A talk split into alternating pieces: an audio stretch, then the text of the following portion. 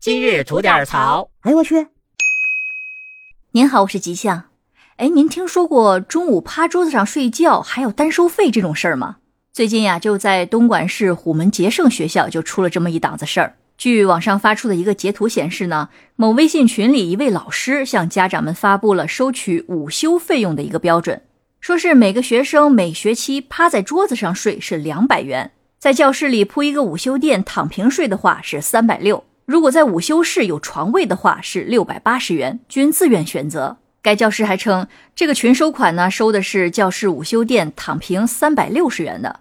如果想选择午休室床位的，那就要私发费用。随后呢，也有记者去联系了这所学校，工作人员表示呢，确实有这么一档子事儿，不过是东莞市教育局规定的，是下了文件的，说是可以按照每天两元的标准去收取费用，但是采取自愿的原则。当然，他们也是允许学生可以自己回家休息。而随后也有东莞市教育局的相关人员表示，确实是有这么一份文件，并说明了这项收费最大的支出呢，主要是因为中午加班的老师是不能休息的，他要在教室里去看管着学生，防止发生安全事故。因此呢，既然有老师看管，就会产生老师加班费的问题。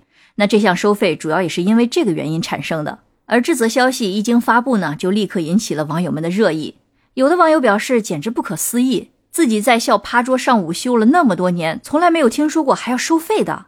也有网友表示理解，说是以前是以前，那现在小朋友出门哪有家长不看着点的？那在学校其实也一样，如果没有老师看管着，那出了点事儿都是学校的责任，所以收取一些费用作为津贴也没什么大不了的。但也有网友的观点呢截然不同，他们认为班主任和值日老师管理午休呢，那是天经地义的。